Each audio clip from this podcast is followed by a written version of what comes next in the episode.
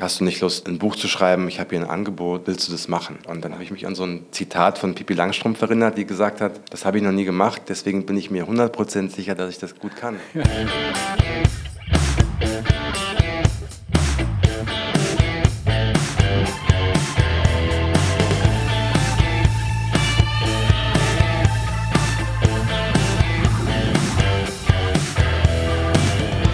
Nonstop Nomsen macht Laune. Nonstop Nomsen Folge 27. Servus und herzlich willkommen. Schön, dass du mit dabei bist. Heute freue ich mich auf eine Begegnung mit einem Mann, der sagt, aufgeben ist keine Option. Lars Ament. Mit seinen aktuellen Bestsellern Why Not und It's All Good hilft er Menschen auf dem Weg in ein erfülltes, glückliches Leben. Davor schrieb Lars unter anderem die Erfolgsbiografie von Bushido oder mit Scorpions-Gitarrist Rudolf Schenker das motivierende Rock Your Life. Im Podcast sprechen wir über Lars Leben, das auch Momente in Lebensgefahr geprägt haben und du kannst dich an einem ganzen Schwung praktischer Tipps und Gedanken bedienen, die dich inspirieren und dein Leben bereichern können. Damit der Brainfucker mit all den negativen Schwingungen dich nicht länger verrückt macht. Im besten Fall gibt dir unser Gespräch genau den richtigen Motivationsschub, um mal wieder überraschend neue Wege zu gehen. Also viel Freude mit uns. Servus Lars. Ja, servus Ingo, mein Lieber. Schön, du, dich zu sehen. Du siehst so gut aus, so gut erholt. Ja, das stimmt. Ich war jetzt zwei Tage weg aus Berlin und ich habe gefühlt oder wahrscheinlich auch wirklich den letzten warmen Tag mitgenommen. Ich war nämlich auf einem Mikroabenteuer. Ey, was habt ihr gemacht?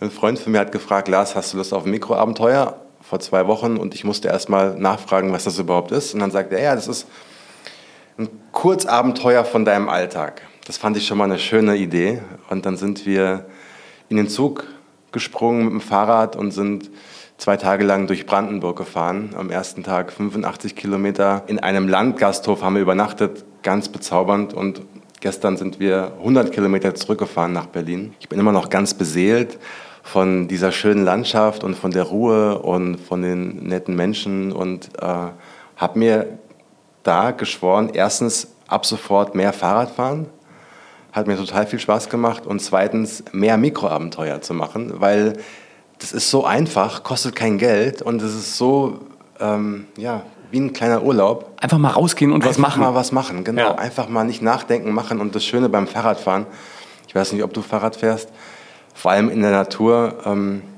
du guckst dir immer nach vorne und du siehst links und rechts eigentlich so Weite, Bäume, Wälder, dann siehst du mal ähm, wir haben Rehe gesehen, die da so am Wald rumgehüpft sind.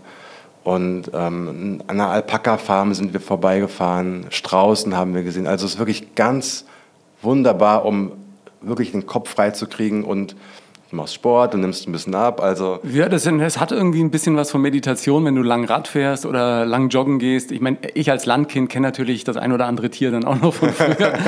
Aber ich finde das so schön, weil das ist im Prinzip genau das, was wir als Kinder immer gemacht haben. Da klingelt irgendeiner und sagt, komm, lass uns was machen. Ja, genau. Ja? Das ist, heute nennt man es Mikroabenteuer. Mikroabenteuer und ähm, ich bin ja auch auf dem Dorf aufgewachsen. Ich komme ja aus Hessen und ähm, ich kenne es noch. Also als ich aufgewachsen bin, habe ich auch noch im Garten weit raus im Wald die Rehe gesehen, mit dem BMX durch den Wald. Ähm, halt 80er Jahre, ne? Ja, genau. Und da gab es noch keine Handys und so alt sind wir schon. War aber auch irgendwie schöner. Äh, als es, Kind hat man das Gefühl, Es war eine schöne ne? Zeit. Also ich glaube, die Kinder heute würden das nicht so sehen. Die würden ja gar nicht auf die Idee kommen zu sagen, ich tausche doch nicht meine Welt mit Handy gegen eine Welt ohne Internet aus. Das macht ja gar keinen Sinn. Ja. Äh, aber ich fand es auch schön, das damals noch mitgenommen zu haben. Also Haustelefon und man verabredet sich um 17 Uhr und wer halt nicht da ist, ist halt nicht da und man kann auch niemandem Bescheid sagen. Oder du rennst dann hinterher und guckst im ganzen Wald, wo die Jungs sind, ne? Genau, und äh, es war noch eine andere Form auch von Verabredungen und von, ähm, ja, von sich treffen und Freundschaften und ich, also ich bin ehrlich gesagt froh, aber wie gesagt, äh, wir sind alt. Nein, nein, es hat alles sein Gutes ähm, und äh, ich glaube, heute kannst du genauso schön erwachsen werden wie früher. Es Absolut. sind halt nur andere, andere Umstände. Aber dadurch, dass du auf dem Land groß geworden bist, war auch immer der Zug da in die große, weite Welt, ja, ja. oder? Äh, also auf der einen Seite hat man es genossen, auf der anderen Seite wollte man immer mal raus und irgendwie großes Kino erleben. Ja, absolut. Also der Zug jetzt natürlich auch nicht nur bildlich gesprochen, sondern auch du hast dich in den Zug gesetzt und du warst sofort in Frankfurt Und ähm, das habe ich dann auch gemacht nach dem Abi. Und, äh, naja, du bist ja gleich weiter, oder? Du bist ja gleich in Richtung äh, London unterwegs ja, gewesen. Genau. Das war dann schon ein richtiger Kulturschock. Das, ja, das stimmt, aber das war auch wirklich, ich habe mein Abi gemacht, gerade so. Und ich bin so jemand, wenn ich jetzt so auf meine Zeit zurückblicke, auf, auf meine Zeit so 17, 18, 19 oder generell die Schulzeit, war die Schule nicht für mich gemacht. Also das soll jetzt gar nicht so klingen, dass ich faul war oder so, sondern ich hatte so das Gefühl, und auch mein Vater als Lehrer, Französisch und Englisch, meine Mutter war Mathelehrerin, also ein Lehrerkind. Ähm, ich hatte nie das Gefühl, dass dieses Schulsystem mich anspricht. Also du hattest Weil eher Bock auf andere Sachen als hatte, auf das, was man in der Schule vermitteln wollte. Ja, aber das war jetzt nicht so, dass ich schlecht war, sondern ich war halt so ganz normal, so, also so wirklich Durchschnitt. Ich hatte immer eine Fünf, also ich musste schon auch lernen, damit ich nicht die zweite Fünf bekomme, um sitzen zu bleiben. Mhm. Aber interessanterweise haben mich ganz viele Dinge erst nach dem Abi interessiert. Also zum Beispiel Politik, Wirtschaft, ähm, Zusammenhänge, wie die Welt funktioniert so auch philosophische Dinge. Ich habe erst nach der Schule angefangen, Bücher zu lesen. Und mein Vater hat, das, hat sich das irgendwann angeguckt, so ich in meinen Zwanzigern, und hat so äh, mir im Kopf geschüttelt, Hände vor dem Gesicht und hat gesagt, wenn du das alles gemacht hättest, als du noch zur Schule gegangen wärst, du hättest nicht eine Sekunde fürs Abi lernen müssen. Ja, ja. Ich finde ja auch, dass es so ein Fach wie Lebensführung ja. eigentlich in der Schule bräuchte. So ein bisschen genau. äh, Hands-on, Praxis. Äh, wie komme ich durchs Leben? Wie setze ich mir Ziele? Wie äh, ziehe ich Dinge durch? Wie gebe ich eben nicht auf? Das mit den Noten und, und diesen starren Raster in der Schule bringt nicht jeden Schüler weiter. Absolut. Also zum Beispiel, ähm, ich war in Mathe nie, nie gut. Und deine Mutter war Mathelehrerin? Meine Mutter ne? war Mathelehrerin, ja, die ist komplett verzweifelt an mir. Aber zum Beispiel... Ähm, in Wahrscheinlichkeitsrechnungen war ich sehr gut. Also da hatte ich, glaube ich, 12 oder 13 Punkte. Ähm, und das ist ja auch Mathematik. Ja. Und also warum bin ich in diesen anderen Dingen in Mathe so schlecht und in der Wahrscheinlichkeitsrechnung so gut? Und ähm, ja, weiß ich nicht, aber vielleicht konnten die Lehrer mir das nicht so erklären, dass es für mich verständlich war. Also das Schulsystem ist für mich einfach so altmodisch und so äh, überhaupt nicht mehr zeitgemäß, dass ich da keinen Zugang gefunden habe. Und wenn du mal überlegst, ähm, dieses Schulsystem von heute ist so alt, aber die Welt, in der wir leben, die hat sich so schnell verändert. Das heißt, wir lernen eigentlich Dinge, die unsere Eltern schon gelernt haben, im Prinzip, mehr oder weniger. Aber die Welt von unseren Eltern und uns, das ist ja nur eine Generation, vielleicht zwei Generationen, die hat sich so krass verändert, dass das Schulsystem eigentlich da mitgehen müsste, neue Fächer einführen müsste, alte Fächer ähm, optimieren müsste. Aber es passiert halt nicht. Warum?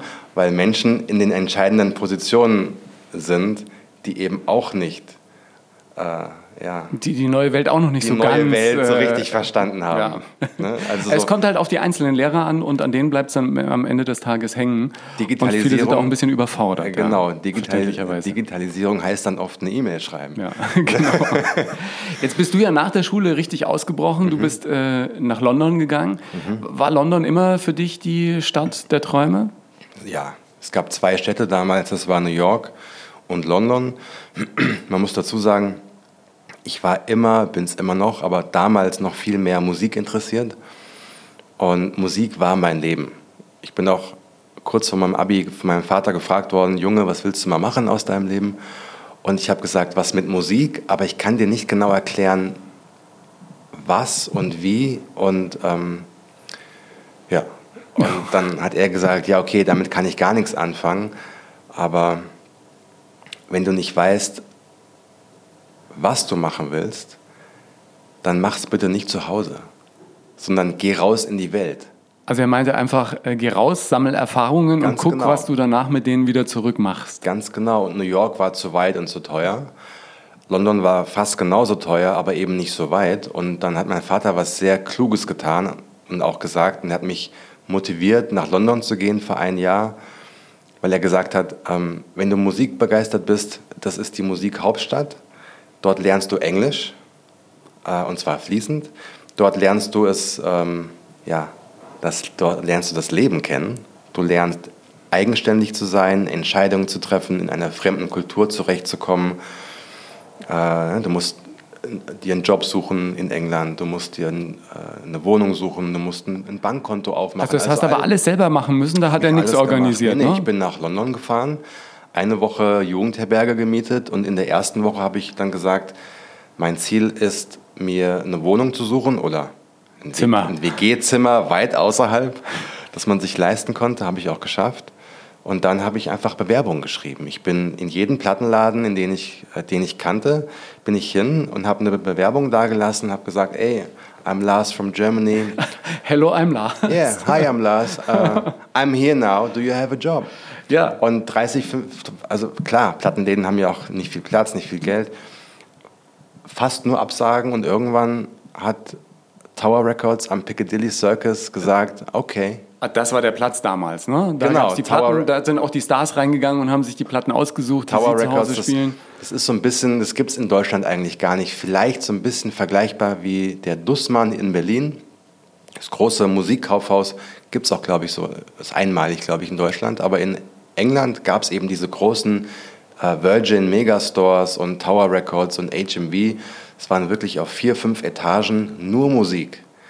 Also, also für dich Traumhaft. das Schlaraffenland. Ja, der Wahnsinn. Und dann haben sie mich auch noch in die Soul and Dance Abteilung gesteckt, wo ich mein Hobby leben durfte und wo die ganzen Stars auch aus London, die alle damals dort gewohnt haben, Sugar Babes und die ganzen DJs, Goldie und Die kamen auch zum die, die Plattenkaufen. kamen ne? zum Plattenkaufen dahin und ähm, das war halt dann für mich einfach unglaublich. Also das heißt, die Sugar Babes haben dich gefragt, was jetzt äh, gerade Ja, genau. heiß ist. Ja, ja, genau. Die haben so geguckt und so gefragt, ey, ich habe, ähm, der DJ hat am Wochenende die Platte aufgelegt, hast du die da und so. Und dann habe ich geguckt und ja, schau mal, da hinten gibt es auch diesen einen Remix noch, der ist ganz cool.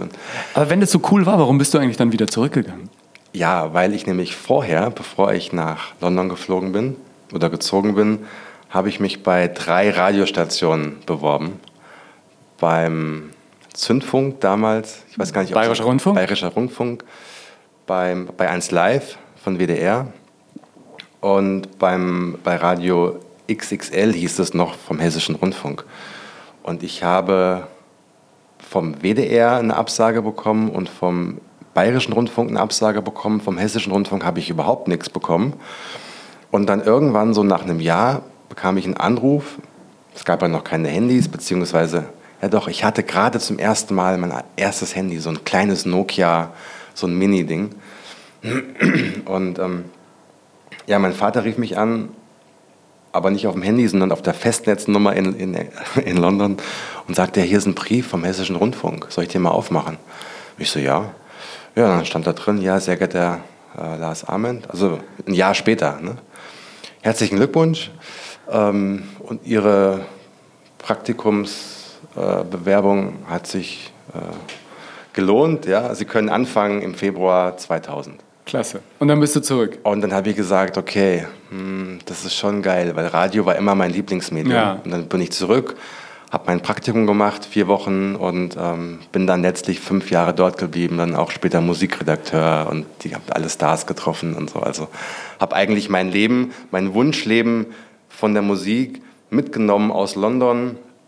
Die Erfahrungen, die ich in London gemacht habe, haben mir natürlich wahnsinnig geholfen. Und allein das Radio. Englisch, ne? Mit den Stars, die dann Das kamen. Englisch, und so. genau. Ich habe dann wirklich auch fast alle Stars, die nach Frankfurt gekommen sind, interviewt und äh, Reportagen gemacht und bin zu Konzerten hin und Destiny's Child und Moby und Puff Daddy und ne, äh, U2 und ach, wie sie alle hießen. Und das war halt einfach, ich, das war mein Traum. Ja, also Radio war ja auch mein großer Traum und äh, in der Tat gibt es da ein paar Parallelen. Ich wollte Aber auch du immer bist doch zum immer noch beim Radio, oder? Äh, Ich mache jetzt Podcast, ne? ich bin beim Fernsehen. Nee, das weiß ich, aber hast du Nee, nee. früher hast ich du habe nie früher Radio gemacht? Doch, ich habe ganz klar. lange Radio gemacht, Ja, äh, bevor ich zum ZDF bin. Im Prinzip ist der Podcast auch wieder so ein bisschen Back to the Roots, ne? Genau. Ich habe aber am Anfang auch im, bin ich immer in die Bavaria Filmstudios getrennt und habe an den Türen geklingelt, um Mhm. Ja. ein Praktikum zu bekommen Ja. und habe dann auch irgendwann eins bekommen. Und beim Radio war auch ein Plattenladen eine ganz entscheidende Stelle, weil ich wusste nur, in Garmisch macht ein neues Radio auf. Ich habe die Geschichte bei Gelegenheit auch schon mal erzählt und habe dann auch keine Kontakte gehabt, weil meine Eltern hatten mit Medien überhaupt nichts zu tun. Und dann habe ich beim größten Plattenladen von Garmisch angerufen und habe gesagt, hier soll irgendein Herr Knoll, den Namen hatte ich äh, in Erfahrung gebracht, einen Radiosender aufmachen. Hat er schon mal bei euch Platten gekauft? Und dann sagt der Typ am Telefon, ich habe keine Ahnung, aber ich frage mal den Chef. Sag mal, kennst du einen Herrn Knoll? Und dann meldete sich einer, der gerade Platten aussucht und sagte, mein Name ist Knoll. Äh, ich bin der Typ. Also es war irgendwie, und dann war klar, dass ich da ähm, mein, mein Volontariat machen kann. Aber Sie, schau, ähm, was man jetzt so beim Zuhören vielleicht so als Zufall abtun könnte, so nach dem Motto, naja, das war halt ein Zufall, dass der Ingo gerade in dem Augenblick da angerufen hat, als dieser Herr Knoll dort Platten gekauft Also du glaubst ja schon ans Universum, dass ich da glaube, irgendwelche... Ich glaube tatsächlich, dass wenn du etwas wirklich willst, egal was es ist, dass vielleicht es nicht beim ersten Mal klappt, aber dass du immer wieder getestet wirst, immer wieder, so auch beim 20. Nein. Wie sehr willst du das? Und wenn du dann aber immer noch sagst, ich, ich gebe jetzt nicht auf, ich mache weiter, dann rufst du irgendwann zum richtigen Moment irgendwo an und dann, und dann ist, ist der Herr Knoll um die Ecke und hört das. Ja. Louis, so. vielen Dank nochmal, falls du uns hörst. und, ja, und das ist, ähm, das war ja bei mir auch nicht anders. Also so überall angeklopft und klar wäre es einfach gewesen zu sagen, ich fliege jetzt wieder zurück nach Deutschland, ich habe ja nichts gefunden, aber dann irgendwann bekommt dieser, das ist irgendwie ist es so, wie wenn du Mädchen kennenlernst. Ne? Wenn du genug ansprichst, irgendwann ist die richtige dabei. Also als ja. Teenie ist man ja da auch oft irgendwie an die Wand gefahren. Ja, und wenn du dann mit deiner Freundin zusammen bist und Händchen haltend durch den englischen Garten läufst, dann sind all die Nein, danke, du nicht oder lieb, dass du fragst, aber ich habe einen Freund oder kein Interesse, sind einfach in Luft aufgelöst. Und, ja, und waren dann auch nötig, ne? damit du dann und irgendwann waren eben auch nötig, ja. Und manchmal muss man auch ein bisschen üben. So, genau. Um dann zu wissen, weil für mich sind zum Beispiel auch Körbe oder jetzt Partnerschaften, die nicht funktioniert haben, wo ja viele sagen, oh, das waren jetzt zwei verschwendete Jahre und wie furchtbar. Ich würde das niemals so sehen. Ich würde denken, genau diese Erfahrung war notwendig, um zu wissen, was ich auf gar keinen Fall mehr möchte. Ja, finde ich auch. Und dann steht dieser eine Mensch vor dir und du weißt ganz genau, alle anderen vorher waren Übungen für diesen Menschen. Ja, genau. Und im Prinzip wollte ich immer mit Bayern 3 Händchen halten gehen, mhm. weil das ja mein Sender war. Ne? In Franken aufgewachsen und in Bayern die meiste Zeit gelebt als Teenie und zu Hause die Kassetten aufgenommen und Radiosendungen ich nachgespielt auch, und so. Auch. Und dann hockst du plötzlich irgendwann, da hatte ich mich auch dann irgendwie, ich glaube, fünf, sechs Monate vergeblich äh, beworben, bis ich dann endlich ein unbezahltes Praktikum bekommen habe, meinen anderen Radiojob gekündigt und dann war ich nach einer Woche, hieß es ja, Sie arbeiten ja jetzt schon drei Wochen bei uns. Sag ich, nee, äh, erst fünf Tage. Sag ich, aber morgen gibt's Geld. Ja.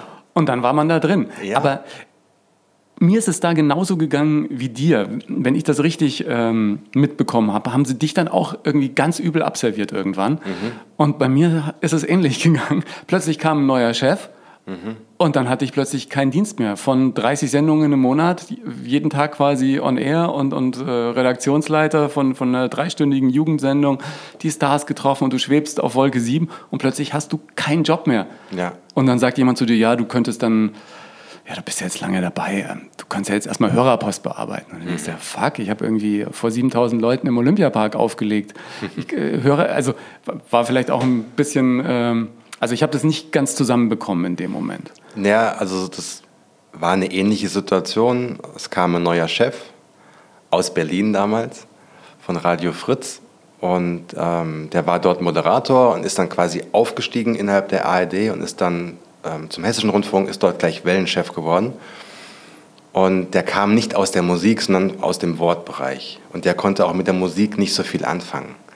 Das heißt, das Erste, was er gemacht hat, ist natürlich seinen Budgetplan durchgegangen und hat alles gekürzt und gestrichen, ähm, wo jetzt ja musikalisches Spezialwissen gefragt war. Das heißt, alle Abendsendungen sind rasiert worden. Was war das für dich damals für eine Situation? Und also ich weiß, bei mir äh, war es danach wirklich so hart am äh, Depressiven. Ja? Also, also ich hatte keine gute Zeit. Ja, ich, also ich auch nicht. Und das Interessante war, dass dann auch die Sendungen, die ich sonntagsabends mit anderen Kollegen betreut habe, das war so äh, wirklich auch eine Kultsendung, Radio Unfrisiert hieß die, drei Stunden. Und also ihr konntet machen, was ihr wolltet. Wir konnten machen, was wir wollten. Und wir, hatten, wir haben also auch im Nachhinein so krasse Sendungen gebastelt. Also wirklich Wahnsinn mit Herzblut. Und da hat auch jeder mehr gearbeitet, als er musste, weil ähm, ich hätte es auch gemacht ohne Bezahlung. Weil es mir so viel Spaß gemacht hat. Wir haben über dass äh, über Ostern haben wir damals diesen legendären XXL Ostermarsch gemacht. Da haben wir 72 Stunden nonstop DJ-Sets gespielt, also auch tagsüber. Da waren teilweise Superstars da. Also heute würde man DJs einladen wie ähm, Steve Aoki oder also große Weltstars, die normalerweise 10, 20, 30, 40 oder noch mehr 100.000 Euro am Abend nehmen würden, die, die wären gekommen, weil sie es cool gefunden haben. Und so war das damals. Also der neue Chef hat alles äh, platt gemacht.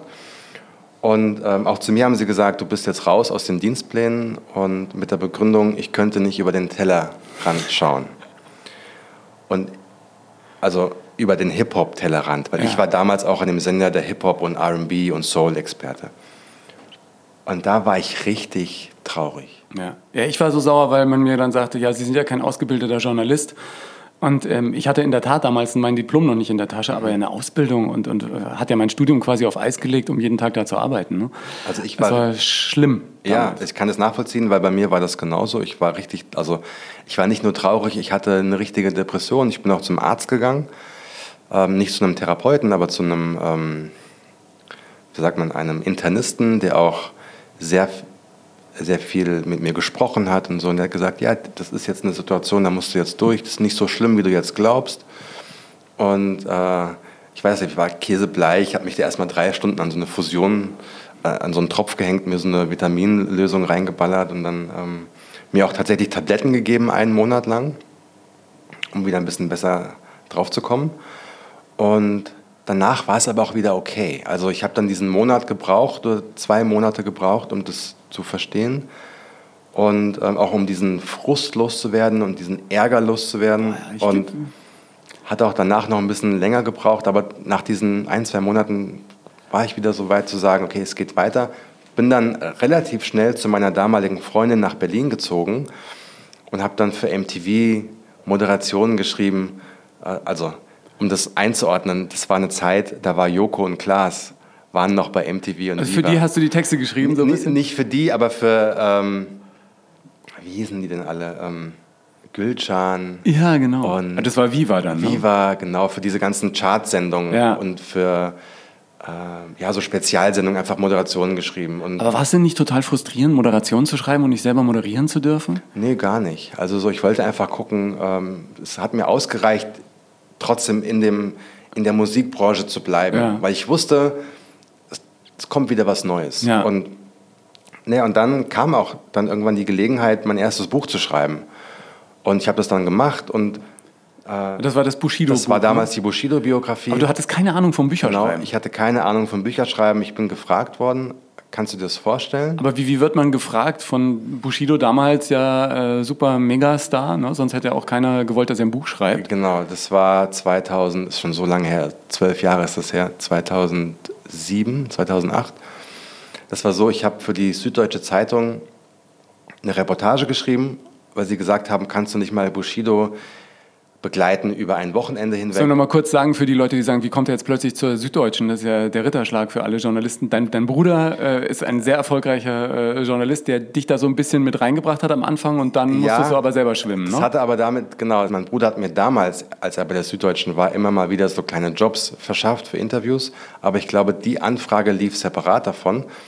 Und ähm, Bushido war damals auf dem Sprung aus der Rap-Welt in die, in die Pop-Welt. Also sein erstes Album war gerade zum ersten Mal äh, mit einem Echo nominiert. Also es war ganz am Anfang auch bei ihm. Und, äh, so, und die Süddeutsche wollte eine Reportage haben. Und dann habe ich gesagt, ja, okay, ich mache das. Und dann haben wir uns ganz gut verstanden, Bushido und ich. Und wir sind gleich alt, mit der gleichen Musik aufgewachsen. Und was er damals gesehen hat, dass ich ihn verstehe, wenn er was sagt, also wenn er Jugendsprache, würde man heute sagen, verwendet, habe ich verstanden, was er damit gemeint hat. Und habe diese Reportage geschrieben, alle waren happy. Und dann so ein paar Wochen später ja, fragte er mich, hast du nicht Lust, ein Buch zu schreiben? Ich habe hier ein Angebot, ähm, aber das gefällt mir irgendwie nicht. Ich habe das Gefühl, äh, das ist nicht so meine Sprache. Willst du das machen? Und dann habe ich so überlegt. Und dann ja, habe ich mich an so ein Zitat von Pippi Langstrumpf erinnert, die gesagt hat, Das habe ich noch nie gemacht, deswegen bin ich mir 100% sicher, dass ich das gut kann. Ja. ja. Eigentlich auch ein Satz, den man sich hinter die Ohren schreiben sollte. Ja, und dann habe ich halt mich gefragt, okay, ähm, ich glaube, ich kann das. Und ich hatte so ein so großes Selbstbewusstsein, gezwungenermaßen, weil ich wusste, das ist eine einmalige Chance. Also so, das passiert mir jetzt in, dem, in der Dimension nicht nochmal. Und habe gesagt, ich mache es. Und dann habe ich ihn lange begleitet und ähm, wir haben dann dieses Buch geschrieben. Mega-Bestseller, verfilmt worden. Genau. Also der Rest ist Geschichte. Ja, ja, genau. Und das war dann im Prinzip auch die Anschubfinanzierung, im Prinzip an Erfahrung und an Erfolg für all die anderen Bücher, die folgten? Absolut, weil ich habe da gemerkt, da war ich 28, genau das ist es, was ich mit 17 meinem Vater nicht genau erklären konnte. Also ich habe zu ihm ja gesagt, ich will irgendwas mit Musik machen, aber ich kann es noch nicht so genau in Worte fassen. Und als ich dann dieses, diese Biografie geschrieben habe, wusste ich, ich kann mich sehr gut in andere Menschen hineinversetzen und kann deren Geschichten erzählen. Mhm. Und habe da gemerkt, okay, genau das ist es, ich will Bücher schreiben. Und dafür war es ja dann auch wieder wichtig, dass die Geschichte mit dem Radio vorbeigegangen ist. Und ne? deswegen, und das ist ja das Schöne, man, ähm, man lebt in die Zukunft, aber man versteht sie erst, wenn man nach hinten schaut. Ja, aber in dem Moment äh, interessiert das natürlich niemand. Ne? Wenn du das, also wenn, wenn ich nicht beim Radio rausgeflogen wäre, ich hätte mein Studium nicht beendet, ich wäre wahrscheinlich auch nicht mehr zum Fernsehen gegangen. Genau. Äh, und alles wäre anders gewesen. Und ich kann mich erinnern, das war so im Nachhinein dann äh, irgendwie für mich dann schon schön, als äh, Bayern 3 großes Jubiläum hatte. Ich weiß gar nicht, 20 Jahre, 30 Jahre, 40 Jahre. Ich glaube 40 Jahre Bayern 3. Kriegte einen Brief, ob ich nicht auch was schreiben wollte, weil ich doch dann beim Fernsehen gelandet wäre und dann so einen Artikel über meine Zeit bei Bayern 3. Ich habe den ja. Rausschmiss natürlich rausgelassen und dann war die große Feier.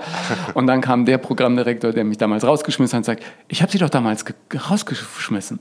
Sag ich, ja. Und ich wollte mich heute nochmal ganz herzlich dafür bedanken, weil sonst wäre das nie passiert, was danach passiert ist. Exakt, ja. Also so, ich kenne ganz viele, die damals angefangen haben mit mir, die halt immer noch da sind. Und ja, manche sind ja auch sehr glücklich. Manche dann, ne? sind sehr glücklich, andere sind ein bisschen frustriert. Und ähm, das ist das, der, dieser Rausschmiss war das Beste, was mir passieren konnte. Ja. Aber klar, das versteht man immer erst später, Jahre später weil man glaubt in der Situation, es wird nie wieder so gut wie jetzt. Aber es wird besser. Hast du dann versucht, im Nachhinein auch immer wieder in deinem Leben Situationen zu kreieren, in denen du Dinge radikal veränderst und nochmal einen Schnitt machst und dich irgendwo anders hinbeamst oder irgendwas anders machst, damit dich innerlich so wieder ein bisschen durchschüttelt und, und neue Dinge möglich sind und neue Steine aufeinanderfallen? Ja, immer wieder. Also ich habe eigentlich mich nach meinem ähm, ich habe nach dem Bushido-Buch dann ein Buch gemacht mit Rudolf Schenker, wo ich mich auch wieder in so eine komplett neue Welt habe fallen lassen. Also in, in die Rock'n'Roll-Welt. Ist schon nochmal was anderes als die 70er, Welt der Rapper, 80er ne? Jahre, genau. Und wo ich mich auch gefragt habe, diese Welt, die Rudolf erzählt, da war ich teilweise noch gar nicht geboren.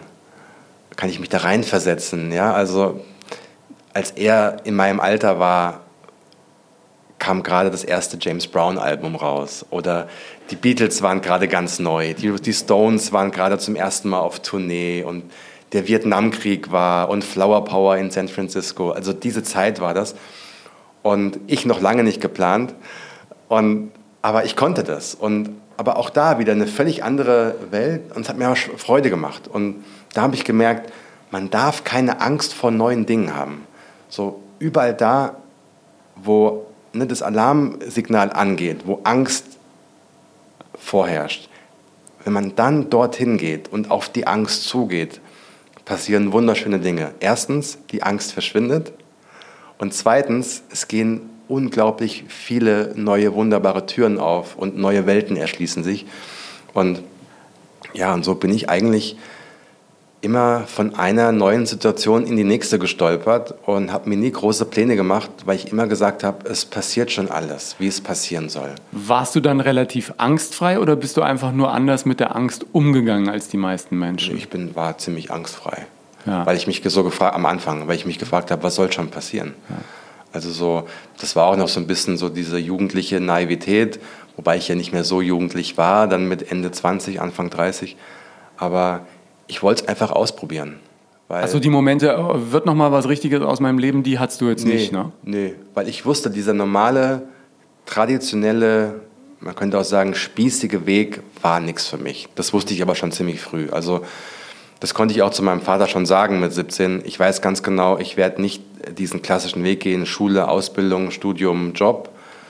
Äh, ich werde irgendwie einen anderen Weg gehen, aber wie der aussieht, keine Ahnung. Ja. Ich werde es beim Gehen wahrscheinlich feststellen. Ja. Dein Bruder ist ein bisschen älter? Mhm, ne? Vier Jahre. Vier ja. Jahre. Mein Bruder ist zwei Jahre jünger mhm. und witzigerweise seid ihr zwei Brüder in der schreibenden Welt äh, alle mittlerweile zu Hause. Mein Bruder ist auch äh, in der Filmwelt zu Hause mittlerweile mhm. und, und macht irgendwie äh, Filme. Inwieweit arbeitet ihr auch zusammen oder ist das äh, schwierig? Ich finde ja, das ist nicht immer ganz ohne, ne? wenn Brüder zusammen Dinge machen. Das stimmt. Also dadurch, dass er vier Jahre älter ist und auch lange, lange Jahre immer so der Shootingstar war und so ganz schnell super erfolgreich war. Also, also in, in Anführungsstrichen Edelfeder, Zeitmagazin-Chefredakteur. Genau, mein Bruder war aber auch schon mit, äh, ich glaube, mit 20 stellvertretender Chefredakteur vom Stadtmagazin in Gießen. Also egal, wo er war, er war relativ schnell immer gleich in der leitenden Funktion. Er war dann mit Anfang 20 oder 22, 23 stellvertretender Redaktionsleiter vom Jetzt-Magazin der Süddeutschen Zeitung, war dann spät, ein paar Jahre später beim Tagesspiegel, auch in der Chefredaktions- also er war nicht Chefredakteur vom Tagesspiegel, aber war in, in dieser Chefredaktionsriege mit dabei irgendwie. Ist dann zum Zeitmagazin auch Chefredakteur. Also überall, wo er war, war er gleich irgendwie gefühlt Boss. Und ich war halt ganz lange Jahre der, der nie wusste, wohin. Und natürlich, wenn du so einen vier Jahre alten Bruder hast, der diesen Weg vorgibt, an dem sich auch deine Eltern so ein bisschen orientieren und du bist auf Familienfeiern und alle wollen nur wissen, äh, ja Christoph, was hast du wieder Spannendes zu erzählen? Und ich, und ja, was machst du eigentlich? Ja, keine Ahnung. Das war schon auch für mich nicht ganz einfach. Interessanterweise bin ich mir jetzt sicher, würde mein Bruder hier sitzen, würde er die Geschichte garantiert andersrum erzählen. Er würde sagen, ja, aber du, äh, Tausend Sasser in allen Gassen unterwegs. Und, ja. und du bist immer Skateboard gefahren und die Mädchen waren alle verliebt in dich und so. Und ich musste mich so viel anstrengen und du warst immer der, dem, dem alle geholfen haben und so. Also deswegen auch super interessant, vor allem bei Brüdern. Es gibt ja immer zwei Perspektiven. Ne? Und ja. auch dein Bruder wird garantiert anders die Geschichte erzählen, als du sie ja, erzählst. Ich bewundere ja immer meinen jüngeren Bruder, dass er immer viel erwachsener ist als ich. Mittlerweile ist er äh, einer der Geschäftsführer von Redpack, die riesen Kinofilme ja. machen, Netflix, große Produktionen und so weiter. Und dann denke ich mal, wie, wie schafft er das so cool mit so riesigen Teams von Dutzenden oder Hunderten von Leuten, die ist heute in London, morgen in Prag, übermorgen in, in Südafrika.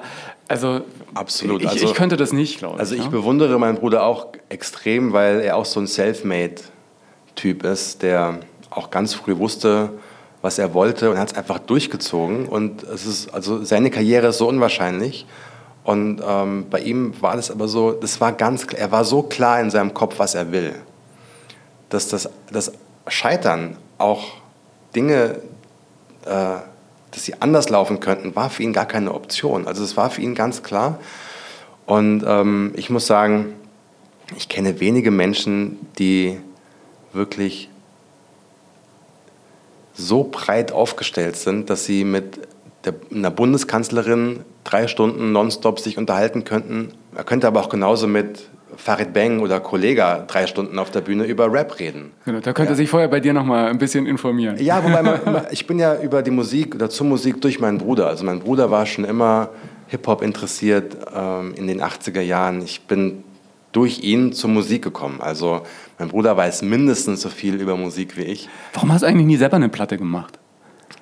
Ja gut, ich weiß nicht, ob ich so gut singen kann. Ich bezweifle das. Rappen ja, da brauchst du auch die Attitude, ähm, die ich vielleicht gehabt hätte, aber habe ich einfach nicht gemacht. Ich war früher DJ, auch beim Radio, habe auch wie du vor 5000 Leuten, äh, 6.000, 7.000 Leuten bei so großen Radioveranstaltungen auf den Dorfplätzen. Ja, das ist ja super. Irgendwelche äh, Olympiaparks, Zugspitzparty, genau, ja, genau. keine Ahnung. Und dann auch richtig mit Mikrofon und so und Party und das gibt einem schon auch ein gutes Gefühl und äh, das habe ich schon gemacht. Und ich wollte früher tatsächlich DJ werden. Das war aber noch so eine Zeit vor Computer, also wo du wirklich noch mit Schallplatten aufgelegt hast. Und ich war aber letztlich zu faul, um zu üben. Also ich war dann auch nicht gut genug. Ohne Fleiß kein Preis. Ja, das ist halt am Ende des Tages. was ich immer den Leuten sage, es sind nie die Besten, die oben stehen. Es sind immer die, die am fleißigsten sind, die nicht aufgegeben haben und die eben in kritischen Momenten, wenn du 30 Mal eine Absage bekommen hast, eben nicht aufgehört hast und auf deine Eltern gehört hast, die zu dir sagen, so jetzt machst du was Ordentliches. Ne? Äh, es gibt so viele Beispiele von sehr durchschnittlichen Menschen, die aber über sehr, sehr viel Fleiß es geschafft haben, sehr, sehr erfolgreich zu werden. Ja, man muss halt einfach diese negativen Gefühle aus dem Hirn verbannen. Du nennst das ja äh, die Brainfucker. Das ist der Brainfucker, genau.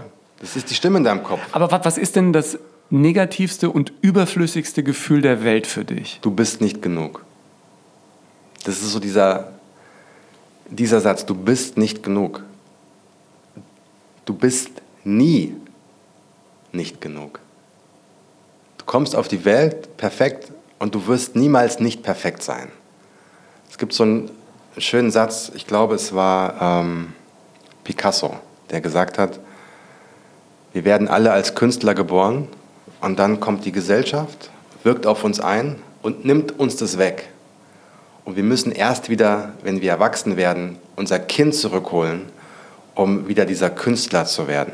Also jetzt bei ihm aber man kann jetzt als Maler, aber man kann es auch sinnbildlich nehmen. Wir für müssen, alles, ne? Für alles. Wir müssen erstmal all die Erwartungen von außen, von den Eltern, von den Lehrern, von der Schule, vom Freundeskreis, das Bild, das wir entsprechen wollen, weil wir glauben, nur so werden wir geliebt, nur so werden wir wertgeschätzt. All das, das muss alles wieder aus deinem Kopf raus. Ja. Auch diese Notenvergabe in der Schule, ja, ich kann mich noch erinnern, ich bin aufgewachsen in so einem Schulsystem, deswegen, wir hatten das vorhin, ne, das Schulsystem, was nicht für mich gemacht ist. Wir hatten einen Lehrer, der hat die Noten nach Reihenfolge zurückgegeben. Und du wusstest ja? immer. Und ich wusste immer, ich komme ganz am Anfang, ja? weil ich bin entweder bei den Sechsern, Fünfern oder Vierern dabei. Ja. Und ähm, wenn du aber so aufwächst, wenn du, wenn du gut in der Schule bist, bekommst du Lob, dann bist du was.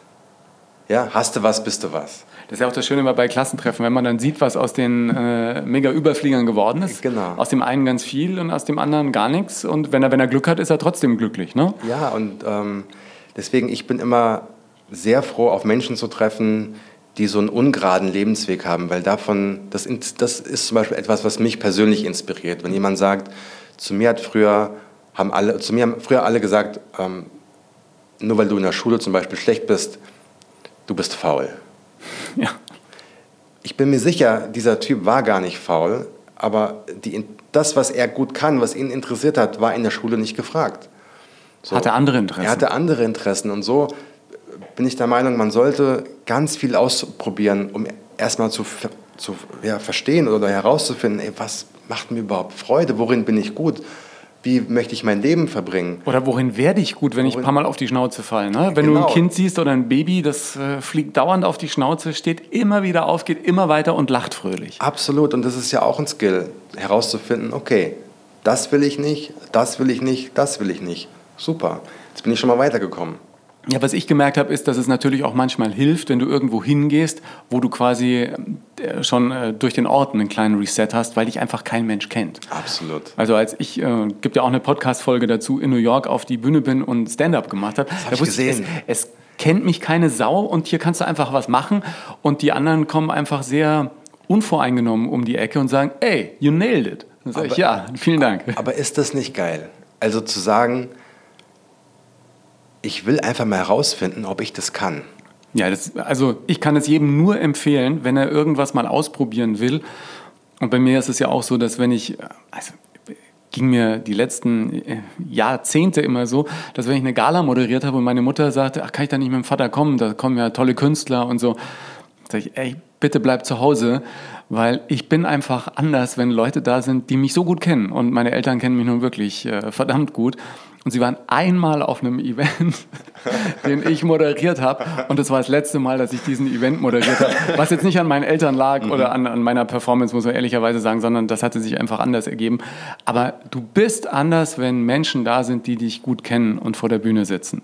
Total. Und ich hatte Fernsehaufzeichnungen hier in Berlin immer äh, mit Kult am Sonntag, waren echt 16 schöne Shows fürs ZDF. Und mein alter Kumpel äh, Günni sagte, ey, wenn ich in Berlin bin mit meinem Neffen, können wir da nicht mal vorbeikommen? Ich sagte, Günni, ja, aber äh, ich will es nicht wissen, wann ihr kommt. Hier ist die Telefonnummer, ruf an, lasst dir Karten geben, setzt euch bitte in die letzte Reihe und ruf mich danach an, dann können wir reden. Aber ich will nicht wissen, dass du drin bist, weil das würde was mit mir machen. Irgendwie auch komisch, aber leider ist es so. Ja, weil dann ähm, kommt wieder diese, dieser Brainfucker, wird aktiviert. Total. Und dann spricht er zu dir und sagt dir, ja, aber die kennen dich so gut. Wenn du diesen Witz jetzt machst, da wundern die sich. Oder wenn du jetzt dich so gibst, wir haben ja alle Rollen in die Genau, das bringt die total durcheinander. Ja? Sie kennen dich vielleicht privat, so wie du ganz privat bist. Oder vielleicht sogar auch, wie du als Jugendlicher warst, wenn alte Schulfreunde kommen. Und, aber wenn du auf die Bühne gehst, bist du ein anderer. Du bist in der Rolle drin. Und wenn du das dann auf einmal vermischt oder versuchst, irgendwie allen es äh, Recht zu recht machen. zu machen, dann wirst du durcheinander, dann wirst du auch unauthentisch und dann, ja, dann kommt das Chaos. Und dann fängt der Gedanken, dann, äh, ja, der Brainfucker an, seine Gedanken freizusetzen. Ja, ich werde jetzt auf der Bühne anfangen zu singen. Und dachte ich mir auch, wenn ich da im Publikum jemanden entdecke, der mich kennt, das wird ganz schwierig für mich. Ja? Aber hast du das nicht mal gemacht äh, mit einem ganz bekannten Gitarristen? Achso, ja, mit äh, Musik im Fernsehen habe Ja. ich ja immer gemacht, irgendwie mit äh, allen möglichen, Hast so, die aber nur ein bisschen mitgesungen. Ja, so richtig gesungen Oder hast du, nie. oder warte mal, ich bin ganz sicher, oder hast du Gitarre gespielt? Mit Michael Bolton oder Ja, so, ja. richtig. Ja, Das genau. war, Ja, das war geil. sehr cool. Oh, ey, da war ich sehr aufgeregt. Ja, aber guck mal, das Aber- sind doch, schau mal, das sind doch genau diese Momente. Du hast eine Chance, mit einem Weltstar auf der Bühne zu sein und einen Song zu. Du bist ja ein Hobbymusiker. Ja, Im Prinzip ja. So, also klar, du kannst sehr gut Gitarre spielen, aber am Ende bist bin du ein kein Hobby. Profi, ja. Genau. Und wie viele Leute würden sagen, oh, das traue ich mich nicht. Ja, ja. Auf gar keinen Fall. Ich, ich, ich bin gar nicht gut genug. Ne? Schon wieder, ich bin nicht genug.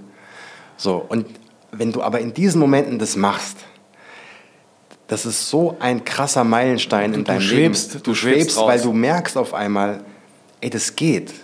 Ja. Und das gibt einem so viel Energie, auch für alle anderen Lebensbereiche. ja. Deswegen immer, und es gibt so einen schönen, auch so ein, so ein, so ein Bild, was ich mir super eingeprägt habe, und ich glaube, es können sich viele einprägen.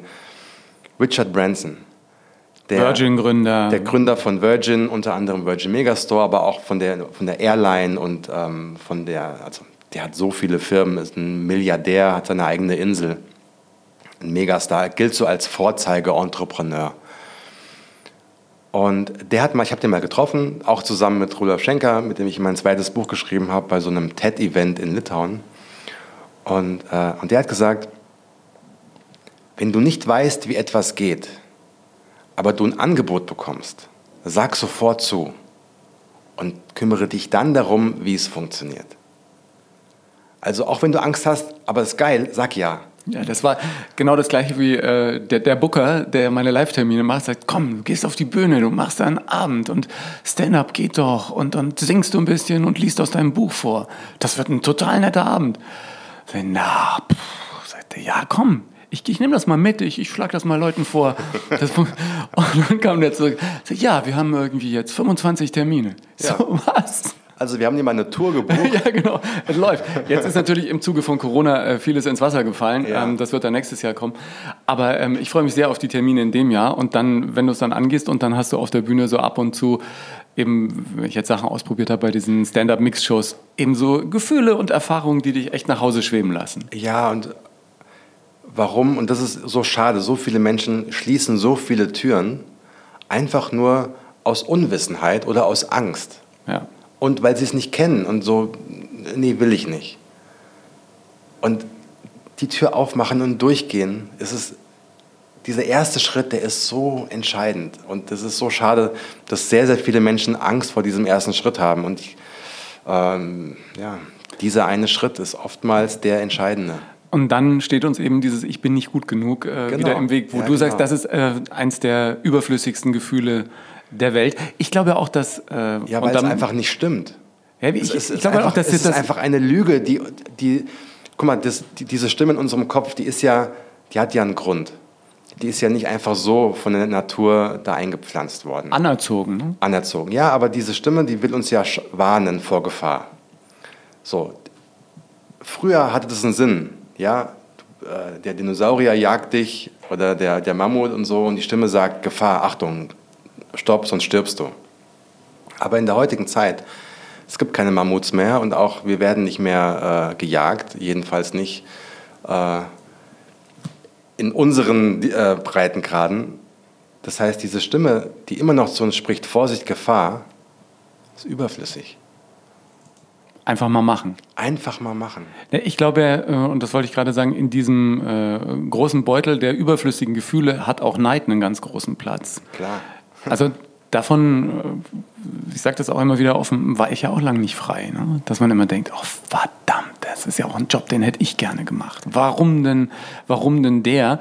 Und dann hat mir irgendwie ein, eine schlaue Frau mal gesagt, Erfolg ist keine begrenzte Ressource weil der andere erfolgreich ist, bedeutet das noch lange nicht, dass du keinen Erfolg haben kannst. Genau. Eben Oder vielleicht nicht an dem Platz, zu dem Moment, Ja. äh, auf dieser Bühne, vielleicht ganz woanders und, und, und viel größer. Und das hat bei mir irgendwie so ein bisschen den, den Klick ausgelöst. Exakt, nur weil jemand glücklich ist, heißt das noch lange nicht, dass er dir was von deinem Glück wegnimmt. Ja. Ja, wie viele äh, Frauen über 30, be- beobachte ich selbst auch in meinem in großen Freundeskreis, sind neidisch auf andere junge Eltern, weil die jetzt ein Kind bekommen haben. Ja, sei doch froh und freu dich für die, dass die jetzt eine kleine Familie haben, weil sie nehmen dir nicht einen Millimeter von deiner kleinen Familie weg. Nur weil du gerade vielleicht keinen Freund hast oder weil, weil Bild. sie etwas haben, was du gerne hättest. Ja. So, ähm, du wirst durch deinen Neid keine Familie gründen. Du wirst nicht glücklich werden. Und erst recht niemanden kennenlernen. Und ja? erst recht niemanden kennenlernen. So, das heißt, es ist in allen Bereichen deines Lebens schädlich. Lass es einfach.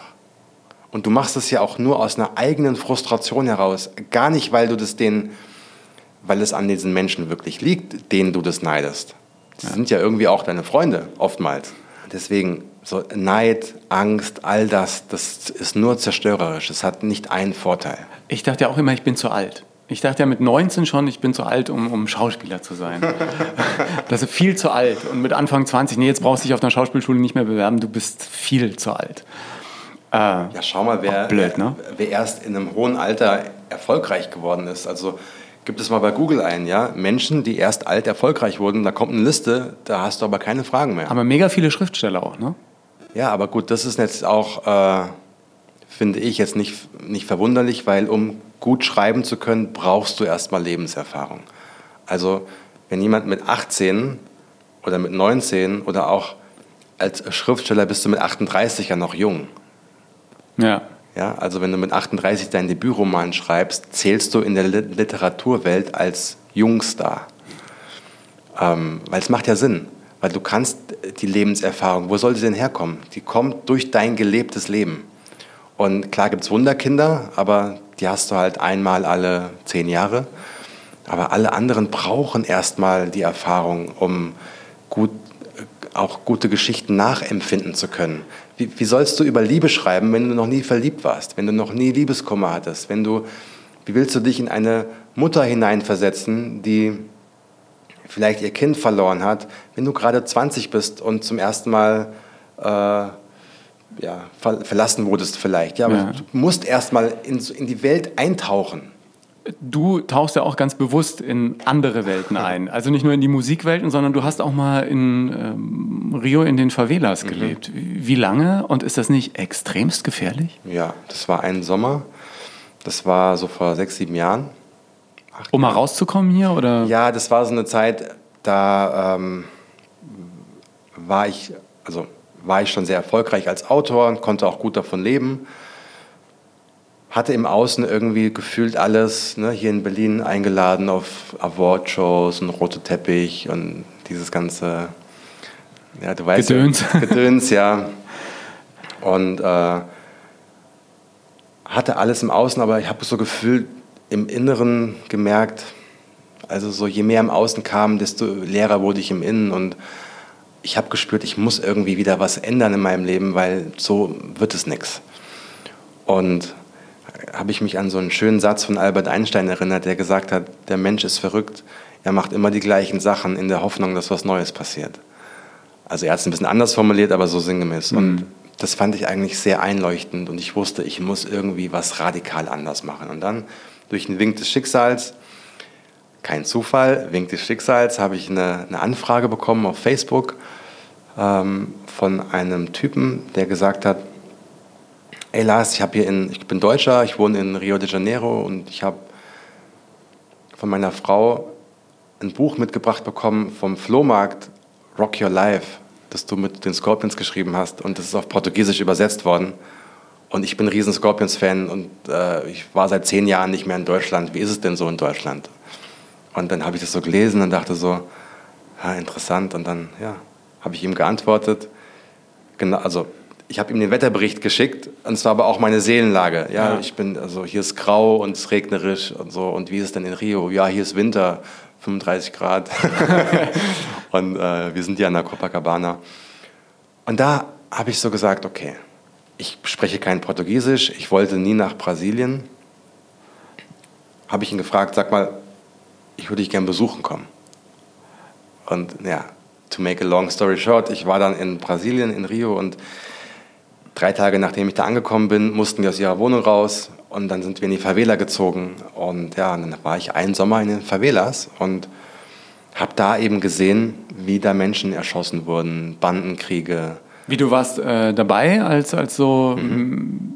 Ich habe gesehen, wie einer erschossen wurde. Boah, was macht das mit einem? Das ist ja das war, eine lebensverändernde Erfahrung, ja, oder? Das war während der Fußball-EM. Das muss also 2014 gewesen mhm. sein weiß ich noch, das war Deutschland gegen, ich glaube, Dänemark. Lukas Podolski macht das 1-0.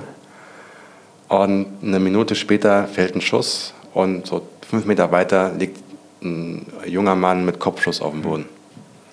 Und du siehst so, wie das Blut auf dem mhm. Boden äh, läuft. Und ich war erstaunlich relativ ruhig, weil natürlich auch so dein Selbsterhaltungstrieb aktiviert wird und das Adrenalin äh, schießt durch deinen Körper. Also die Energie will, dass du jetzt in Überlebensmodus gehst, mhm. auch wenn du jetzt selbst nicht aktiv betroffen bist. Aber wenn sowas so nah passiert, ähm, ich bin ganz ruhig geblieben und ähm, ja, am Ende sind wir einfach ganz normal aufgestanden und sind einfach weggegangen. Mhm. Und ähm, so. Aber so Gewalt gehört da einfach Gewalt zum Alltag gehört mit dazu. Zum Alltag, das ist, kann man sich hier gar nicht vorstellen, wie da die, die Lebenssituation ist. Auch jetzt während Corona äh, es ist, die Menschen sterben dort, es ist die brutalste Armut. Ähm, auch Rassismus spielt eine ganz schlimme Rolle immer noch. Ähm, wenn du dort Geld hast, kannst du dir alles kaufen, kannst, äh, hast letztlich einen Freifahrtschein für ganz, ganz viel. Als ich dort war, als Weißer, bin ich auch häufig äh, mit so Behördengängen gegangen, mit, mit Menschen dort, einfach weil ich weiß war und weil ich der Onkel aus Deutschland war. Hm. Das hat schon ausgereicht, damit die irgendwie eine bessere Behandlung eine erfahren bessere Behandlung bekommen haben. Und, ähm, Hast du ja keine also, Angst auch um dein eigenes Leben? Ja, und, äh also heute würde ich das auf keinen Fall mehr machen. Damals war ich tatsächlich so ein bisschen auf der Suche. Ich hatte eine Lebenskrise mhm. und deswegen war das für mich ganz wichtig, weil ich bin an einen Ort gegangen, ähm, weil ich war lebensmüde. Mhm. Also lebensmüde. Ich war wirklich müde vom Leben und dort habe ich wieder erst festgestellt, was für ein Glück ich habe und wir alle haben in so einem Land wie Deutschland aufgewachsen sein zu dürfen und leben zu dürfen. So viel Sicherheit, so viel Luxus, so viel Wohlstand. Auch wir, die wir glauben, nichts zu haben.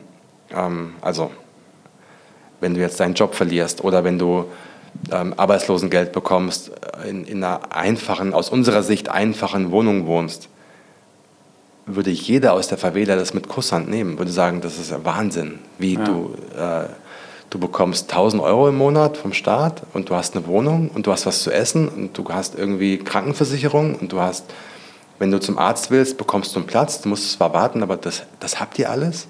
Hm. Verstehen die gar nicht. Ne? Das ist so weit weg, die haben auch nicht verstanden, warum ich freiwillig dort war. Hm. Das war für die so surreal. Aber es hat dich so ein bisschen geschult in Richtung äh, Dankbarkeit es für das, was du hast. Brutal. Also da habe ich, das war wie, als ob, äh, wie so ein Aufweckungserlebnis. Mhm. Nach dem, und manchmal musst du einfach woanders hin, um auf deine Heimat wieder neu zu schauen. Ja. Und ähm, da habe ich, ja, da war ich zum ersten Mal so richtig dankbar, ähm, was ich vorher einfach nicht gesehen hatte.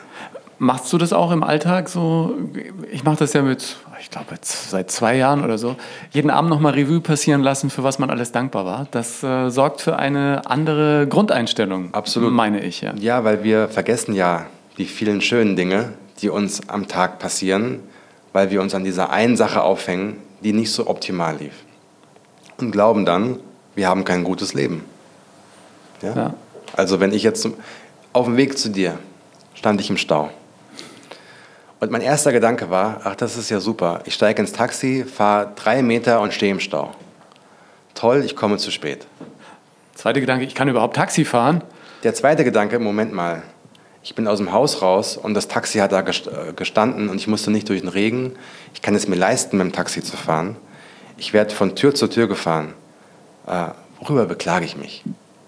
Erstens kann ich die Situation jetzt sowieso nicht mehr ändern. Und wenn du etwas nicht ändern kannst, kannst du deine Gedanken über die Situation ändern. Also habe ich dir eine kurze Nachricht geschrieben, habe geschrieben, ey Ingo, ich stehe im Stau, bin zehn Minuten später da. Alles gut. Und weißt du was, ich habe sie gar nicht gelesen, weil ich hier am Einrichten des Büros war, äh, weil wir hier mitten in Berlin äh, sitzen und den Podcast aufzeichnen an einer echt, wie ich finde, sehr zentralen Location, die ich mir merken werde. Äh, Workspace, ja, sowas äh, gibt es ja mittlerweile. Kannst du dann wirklich dich für eine kurze Zeit einmieten und da in aller Ruhe den Gedanken nachgehen. Die schlimmen Gedanken, ich bin nicht gut genug. Ne? Ich habe ja vorhin schon gesagt, einer der Gedanken, die mich äh, Zeit meines Lebens verfolgt haben, ist immer, ich bin zu alt. Der andere war, ich bin zu dick mhm. und zu doof. Mhm. Ähm, mittlerweile habe ich die so meistens ausgeräumt. Ich arbeite allerdings noch am Waschbrettbauch und du bist auch gut im Training, ne? Naja, also so, ich fange jetzt wieder an. Ich war jetzt, äh, klingt, es klingt vielleicht ein bisschen nach Ausrede, ist es aber nicht. Ich war die letzten Monate, letzten ein, zwei Jahre immer mal wieder relativ lange krank und konnte nicht so richtig Sport machen, wie ich das eigentlich mhm. gewohnt war von mir. Ich war, bin ein leidenschaftlicher Läufer, bin eigentlich jeden Tag ähm, joggen gewesen und fange jetzt wieder an und ich habe einfach auch gemerkt, wie gut es einem tut, Sport zu machen. Ja. Also so, vor allem wenn man es draußen machen kann. Ich habe es ja vorhin schon erzählt, Fahrradfahren, Joggen in der Luft, in der Natur. Podcasts hören. Podcasts hören, das mache ich auch immer. Ja. All meine guten Ideen, also wenn ich mal eine habe. also gut, die zwei, drei. Die zwei, drei die kommen mir entweder unter der in der Badewanne, unter der Dusche oder beim Joggen. Meistens beim Joggen oder beim Sport, weil der Kopf einfach frei ist. Ja. Und kann ich halt wirklich jedem nur empfehlen. Meditieren, joggen, ein bisschen Sport machen, ein bisschen auf die Ernährung achten und dann passieren die meisten Dinge ganz von selbst. Du hast gesagt, also du warst krank, dir geht es wieder gut. Wenn man sich deine Biografie anguckt, du bist äh, ins Leben gestartet, auch nicht mit den besten Voraussetzungen. Du warst auch die ersten Jahre immer Asthma und. Ich bin ein, äh, ich bin ein äh, Frühchen, ja. wie man so schön sagt. Ich war die ersten vier Monate, ich, war, ich bin sehr viel früher auf die Welt gekommen, ja. lag, lag drei Monate im Brutkasten. Ja und oder dreieinhalb Monate und ähm, habe da wirklich um mein Leben gekämpft. Glaubst also, du, das hat was mit dir gemacht, auch heute noch, wenn du dran denkst? Macht das irgendwas mit dir? Weiß ich nicht. Also klar könnte man das jetzt so in der Retrospektive vielleicht. Ich muss sagen, dass du ein so Durchhaltevermögen mitbringst und, Beispiel, und Kämpfer ist. Meine Lunge war, war nicht wirklich ausgebildet, also die hat sich erst im Brutkasten komplett ähm, ausgebildet. Und ähm, interessanterweise war das so, dass ich lag, also ich habe geschrien und ich war ganz irgendwie wie so ein Würmchen. Und am Tag meines Geburtstermins, geplanten Geburtstermins, am, da wurde ich zum ersten Mal ruhig. Hm. Also hat meine Mutter mir erzählt. Also wie, wie krass auch dieser menschliche Körper ist. Und ähm, was ich halt gemerkt habe, auch durch diese vielen ähm, geschwächten, ich habe ein schwaches Immunsystem, also all das und ich bin eben auch aufgewachsen, immer so vorsichtig sein. Ich musste immer Asthma-Sprays mhm. nehmen und so. Und das macht ja was mit einem, wenn du nie frei bist, sondern immer irgendwie hörst, pass auf, du kannst nicht so schnell, ruh dich aus. Ja, du gibst ja nie Vollgas. Und irgendwann zum Beispiel, ähm, war ich schon Mitte 20, habe ich so gedacht, Moment mal, ich nehme jetzt mein ganzes Leben dieses Asthma-Spray. Ich höre einfach mal damit auf. Hast du denn gemacht? Ich habe keinen Arzt gefragt. Ich habe es einfach nicht mehr genommen. Und siehe da, alles okay. Darf man jetzt natürlich nicht einfach so weiterempfehlen, Auf gar keinen aber es Fall. ist interessant Also auf äh, gar keinen als, als Fall. äh, in, so- im Rückblick natürlich, was dann passiert ist. Ne? Genau, weil viel kannst du auch über den Kopf steuern und über so mentale ähm, Situationen und ähm, einfach mal ausprobieren und einfach Dinge neu machen. Und wenn's, wenn ich gemerkt hätte, okay, ich kann keinen Sport machen, hätte ich meinen Spray wieder genommen. Ja, aber Ja. das war einfach, der Körper hatte sich so lange daran gewöhnt und es war für mich schon ein Reflex, das einfach automatisch zu nehmen. Auch wenn es gar nicht notwendig war. Was ich ja interessant finde, du bist einer, der einen totalen Hunger aufs Leben hat, viele Dinge immer wieder neu macht, neu auf Entdeckungsreise geht. Und dann brauchst du aber trotzdem, wie ich ja selber gelernt habe, in der eigenen Erfahrung, um ein Buch zu schreiben, extreme Disziplin.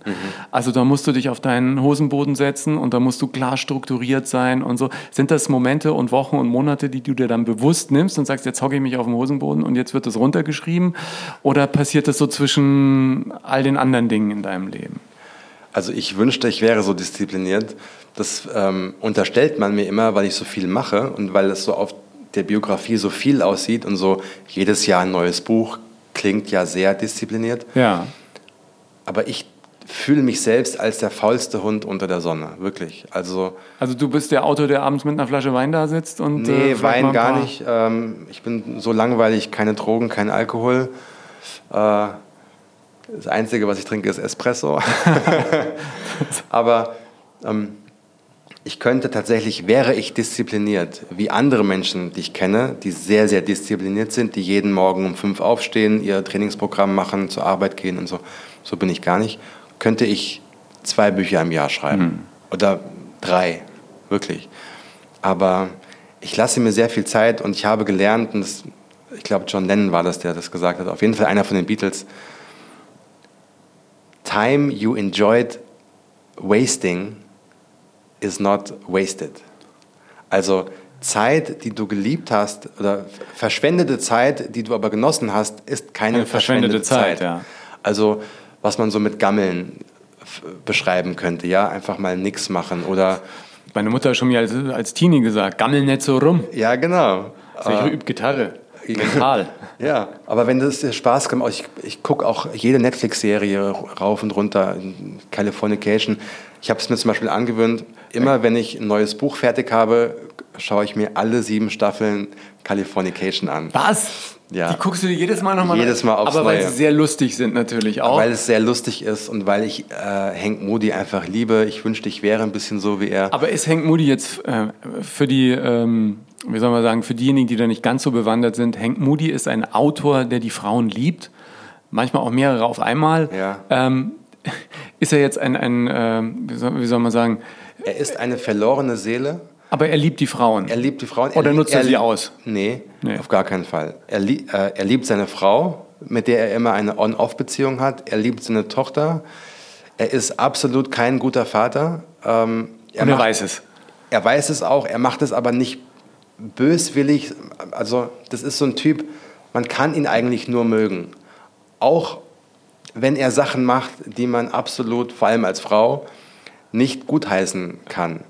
Aber er ist so ein, das ist wie bei den Sopranos. Ich weiß nicht, ob du die Sopranos geguckt Na, hast. selbstverständlich. Klar, für mich eine der besten Serien, die jemals gedreht wurden. Ähm, und Tony Soprano ist ein Gangsterboss Man mag ihn trotzdem. der objektiv betrachtet, auch moralisch betrachtet und äh, menschlich betrachtet keine guten Sachen macht. Nein, kein Vorbild. Er ist kein Vorbild. Trotzdem mag man ihn und trotzdem versteht man ihn auch auf eine gewisse Art, wenn er bei der Therapeutin sitzt oder so und das Dilemma, in dem er steckt. Und bei Henk Modi ist es eben auch so und ich fühle mich dieser Kunstfigur deswegen so ähm, emotional so ein bisschen verbunden, weil, wie gesagt, auf der einen Seite liebe ich diese Art, weil er macht einfach, was er will. Also das ist so für mich die, die pure Version von Selbstbewusstsein. Ihm ist egal, was andere von ihm halten. Er macht das, er lebt sein Leben so, wie er das lebt, Und probiert viel aus. probiert viel aus und ähm, er ist auf seine eigene Art, er ist sehr melancholisch, das bin ich auch, und er ist eine verlorene Seele. Aber das bist du nicht. Ja, und ich fühle mich aber manchmal so. Echt, warum? Ja, ich glaube, das ist so dieses Einzelgängertum, was ich so in mir habe und ähm, Ja, glaubst du, du bist nicht gemacht für die Zweierbeziehung? Oder? Doch, doch, glaube ich. Schon. Doch, doch, das meine ich damit ja. gar nicht. Ähm, ich fühle mich als Underdog. Mhm. Und immer wenn ich zum Beispiel Antrieb brauche, dann schaue ich mir Sachen von Underdogs an. Also so gucke ich mir Rocky an oder dann gucke ich mir Eminem 8 Mile an oder dann ähm, gucke ich mir oder lese ich Biografien von von Rappern, die sich von unten nach oben gekämpft haben. Also immer Menschen, die irgendwie nichts haben, die ganz viele Schicksalsschläge vielleicht irgendwie erleiden mussten, um dann aus diesen negativen Dingen aufzuerstehen, Phoenix aus der Asche und, und was aus ihrem Leben zu machen. Das, das, da fühle ich mich sehr wohl und hingezogen. Und ähm, ja, aber auch dieses Herbst ne, ist meine Lieblingsjahreszeit. Und Herbst ist ja wenn die Wolken ein bisschen tiefer ja, hängen und der Regen so ein bisschen, Regen prasselt. und man, man läuft so mit einem warmen Kaffee durch den Park und man ähm, kann mit, mit seinen Füßen so ein bisschen durch das Herbstlaub stapfen und so und alles so ein bisschen kälter und der Sommer ist gerade, das Schöne ist gerade vorbei, die Wärme ist vorbei, es wird kälter. Es geht, es geht in die Dunkelheit hinein. Da fühle ich mich hingezogen. Also ich bin sehr melancholisch, oftmals eben auch äh, dieses melancholisch diese Melancholie, diese Traurigkeit, dann oftmals ist es nicht mehr so weit weg in die Depression, da muss man auch immer ein bisschen vorsichtig sein. Wenn ich Bücher schreibe, ziehe ich mich manchmal bewusst zurück und, und gehe in so eine künstlich erschaffene depressive Phase hinein, weil ich der Meinung bin, dann besser schreiben zu können. Also wenn ich ne, Liebeslieder werden dann geschrieben, wenn es den Künstlern nicht gut geht oft. Also du, du sorgst dafür, dass es dir gedanklich so ein bisschen dreckig geht, damit ja. du alles aus dir rausholen kannst. Ja. Und das ist natürlich dann oftmals für den Kopf nicht so ganz einfach zu verstehen, weil diese Bilder, die ich dann erschaffe in mir, die fühlen sich ja so real an, dass mein Körper das Reagiert. nicht unterscheiden kann. Ja. Man sagt ja auch in der Visualisierung, in der Kunst der Visualisierung, ähm, stell es dir so vor, als ob es passiert weil ne, dein Körper, dein, dein ganzes Nervensystem keinen Unterschied kennt zwischen der echten Erfahrung und der ja. künstlich hergestellten Erfahrung. Und da muss man dann manchmal so ein bisschen, äh, oder muss ich dann manchmal so ein bisschen äh, aufpassen, dass ich dann nicht zu tief, weil es dann auch echt, auch manchmal hart werden kann. Aber das ist so, ja, meine, meine Form der künstlerischen Tätigkeit, wie ja. ich einfach schreibe. Und äh, trotzdem haben ja deine Bücher alle ein sehr positives Grundgefühl. Ich finde ja, mhm. äh, natürlich, wenn man äh, so viel äh, Weisheit Menschen mit auf den Weg gibt durch seine Bücher, läuft man natürlich immer Gefahr, dass du auf jeder Party bist du Anspielstation für all diejenigen, die jetzt mal einen Tritt in den Hintern bräuchten oder mental nochmal äh, irgendwie so einen kleinen Tipp oder eine, eine, kleine therapeutische Behandlung. Musst du da aufpassen, wenn du auf Partys bist, dass du da nicht den ganzen Abend missbraucht wirst, wie der Arzt, der jedem jetzt erklären muss, wie er gesund wird? Das war ganz lange bei so ersten Dates. Das, das hat sich für mich dann oftmals so angefühlt wie, eigentlich haben wir gerade kein Date, sondern ein Therapiegespräch. Ja. So, weil das ist eben auch so dadurch, dass ich so empathisch bin und sofort sehe, wenn irgendwer traurig ist. Mhm. Und es interessiert mich dann ja auch wirklich. Ich frage dann, warum bist du dann, geht's dir gut? Ähm, du siehst so traurig aus, erzähl mal. Oder ich habe das Gefühl, dass du nicht da bist. Ich habe das Gefühl, dass du mit dem Kopf woanders bist. Let's talk about it.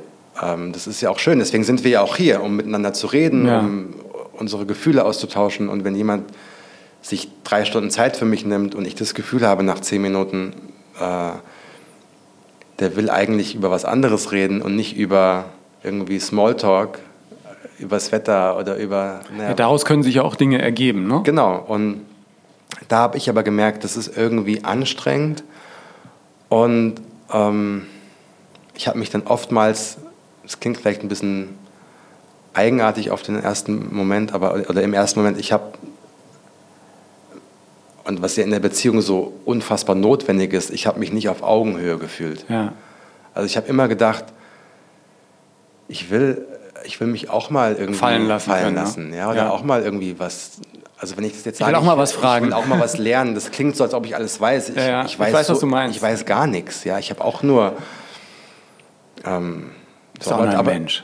Ja, aber, aber du weißt, was ich meine. Ja, ich nein, wollte, ich weiß, was du meinst. Also ich wollte auch mal äh, so da sitzen und ähm, ja, Fragen stellen und so nach Hause gehen mit so einem Gefühl von, krass, diese Frau hat mich richtig umgehauen. Ja.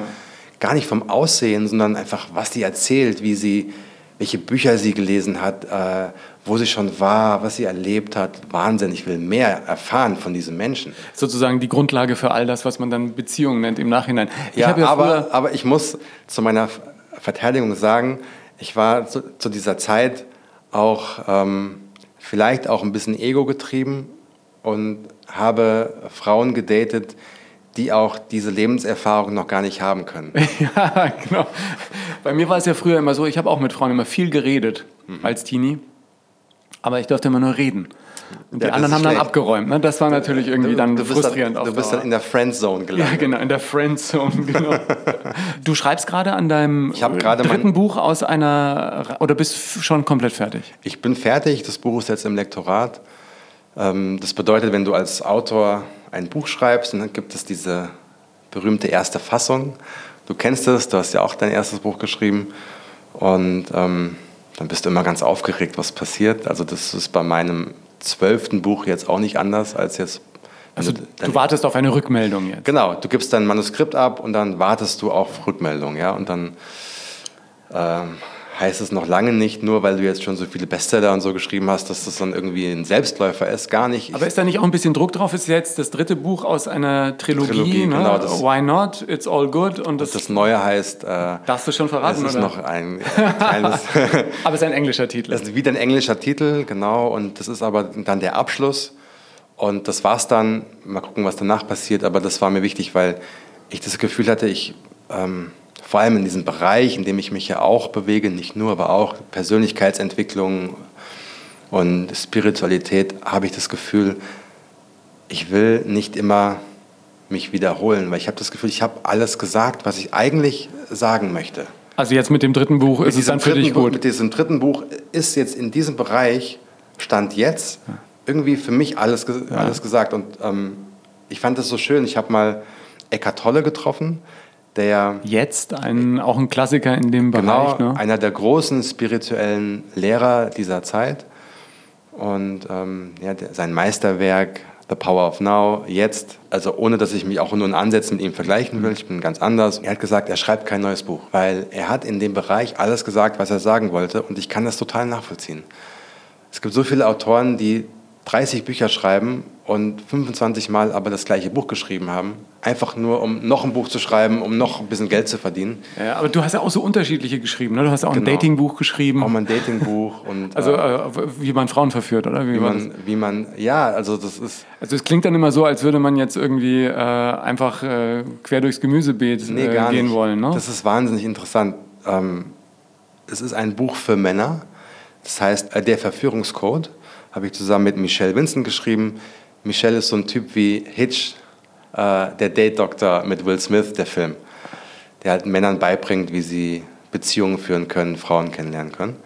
Oder auch Männer, je nachdem. Mhm. Und ähm, es geht aber in Wahrheit in diesem Buch um Selbstbewusstsein.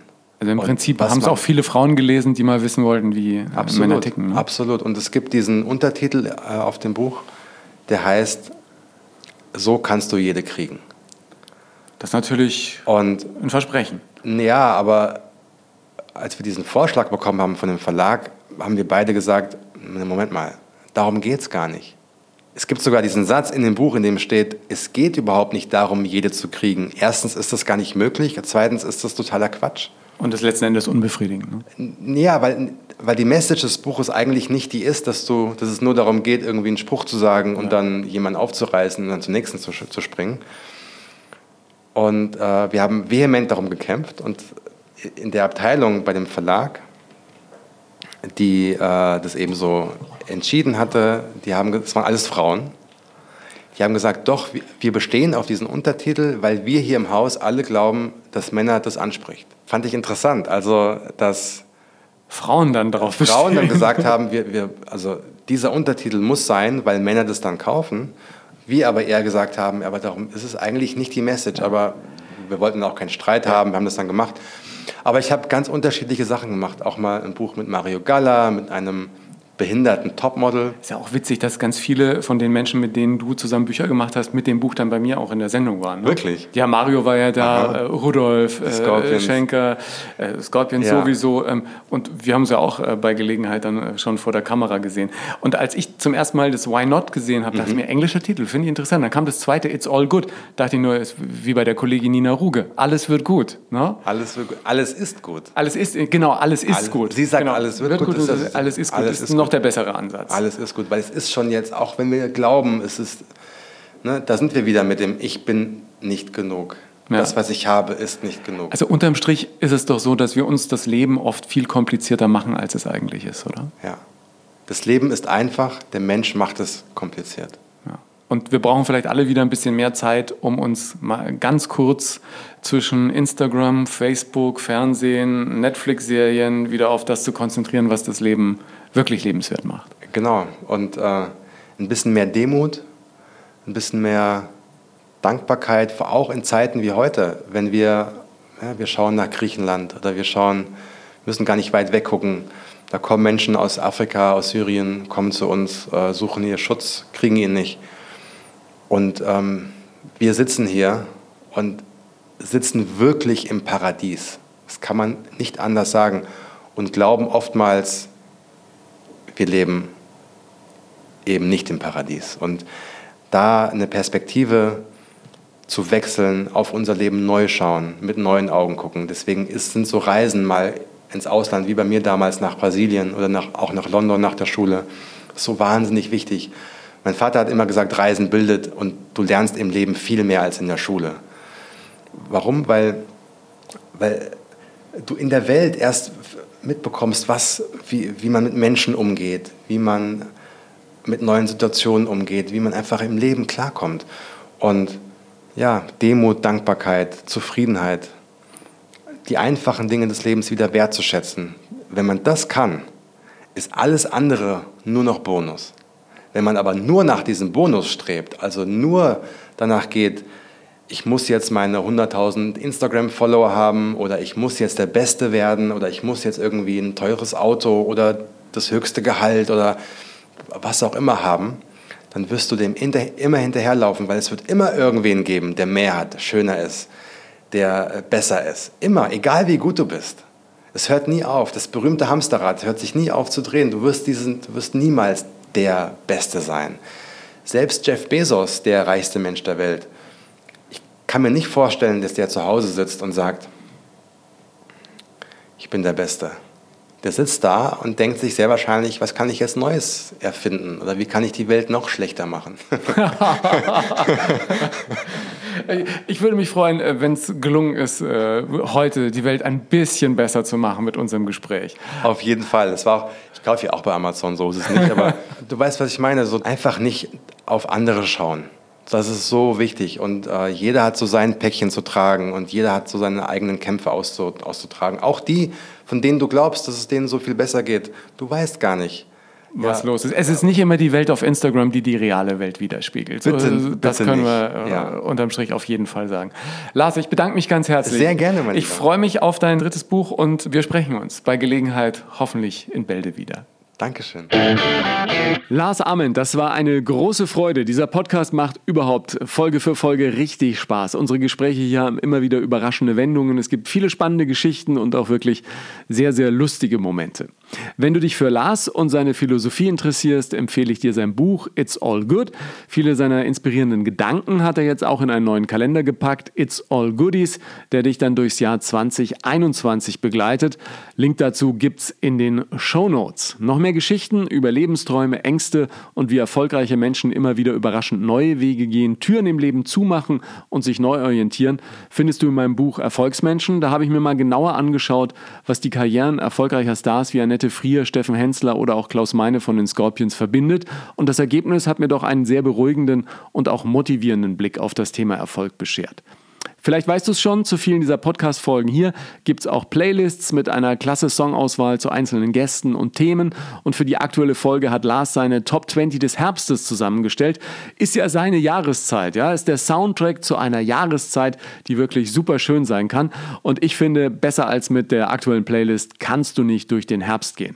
Wenn du diesen Podcast mit deiner Community teilst und bei Apple Podcasts eine positive Sternebewertung hinterlässt, wäre das wie immer klasse. Danke schon mal dafür. Wenn du Zeit und Lust für ein persönliches Feedback an mich hast, mach das gern. Folg mir auf Instagram oder Facebook und poste unter den Beiträgen zur Folge. Dir vielen Dank fürs Zuhören heute und bis zum nächsten Mal bei Nonstop Nomsen.